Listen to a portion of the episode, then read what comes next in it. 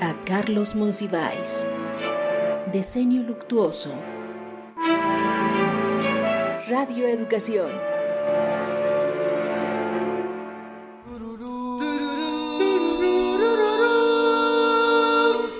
Quien tuviera un cuerpo para la vida cotidiana y otro más flexible y elástico solo para el metro.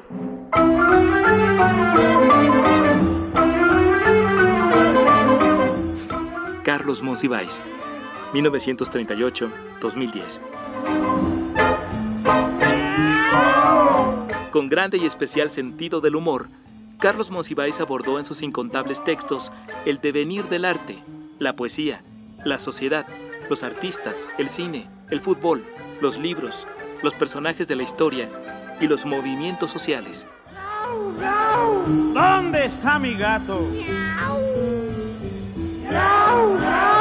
¿Anda en la azotea?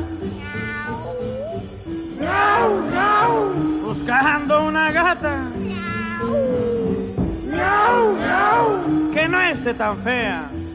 En sus escritos muestra el respirar de una ciudad caótica a la que el lúcido cronista y ensayista de lo mexicano, desde los años 60 hasta su muerte, amó profundamente. Aunque también fue víctima de otro tipo de amor, los gatos.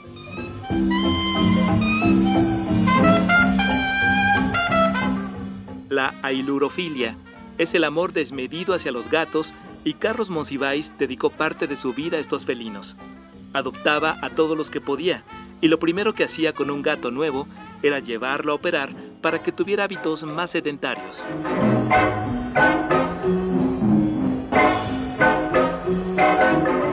Miao Tse-tung, Gatzinger, voto de castidad, fetiche de peluche, ansia de militancia y Fray Bartolomé de las Bardas son algunos de los nombres de sus queridos compañeros felinos que no escaparon a su sentido del humor tan excepcional.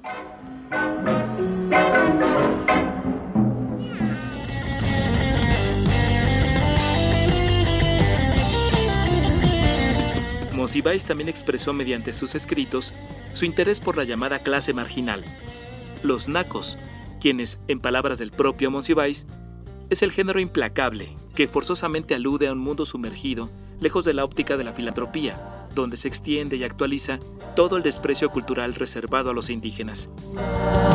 Con mi cara de nahual, de nopal sin rasurar, nariz de chile relleno, estoy orgulloso que conste, yo soy la raza de bronce. Escuchemos a Carlos Monsiváis en el ciclo de conferencias Estética Marginal.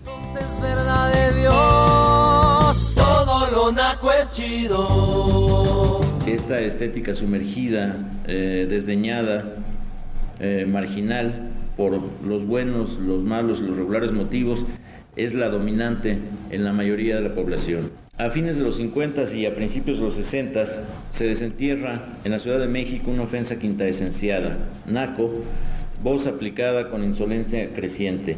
Los nacos, aféresis de totonacos, son aquellos donde la sangre y la apariencia indígena se muestra sin posibilidades de ocultamiento. El término se pretende más allá de la ubicación socioeconómica. Como antes se dijo, tendrá mucho dinero, pero en el fondo sigue siendo un pelado. Ahora se declara, ni 100 millones más le quitan lo naco. Pero la naquiza, ese género implacable, forzosamente alude a un mundo sumergido, lejos incluso de la óptica de la filantropía, donde se extiende y actualiza todo el desprecio cultural reservado a los indígenas. ¿Quién se preocupa por la vida de relación de estas mayorías? Lo que carece de poder carece de rasgos nítidos. Los artistas mejor intencionados acaban viendo en labios abultados y bigotes ralos la clave de comprensión política de las sordas cobrizas. No hay relato de los orígenes ni mitificación. El naco no es mítico, sino típico. No le corresponde lo ritual, sino lo habitual. Como sus antecesores, la naquiza tiene historia, vive su sociedad y dispone de una estética.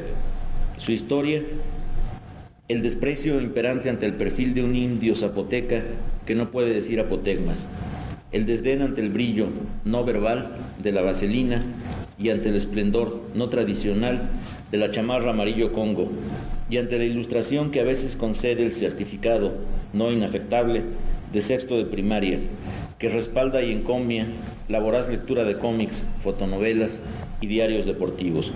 Su historia, la opresión y la desconfianza, el recelo ante cualquier forma de autoridad, los asentamientos urbanos como hacinamientos en un solo cuarto, el arribo a la ciudad entre expropiaciones de carros y enfermedades endémicas y quemadores de petróleo en construcciones de cartón o de adobe o de material de desecho con piso de tierra o de cemento.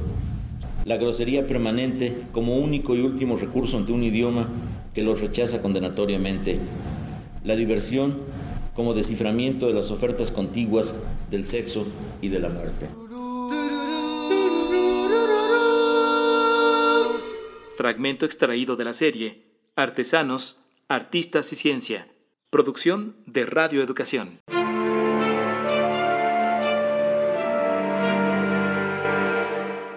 Homenaje a Carlos Monsiváis. Diseño luctuoso. Radio Educación.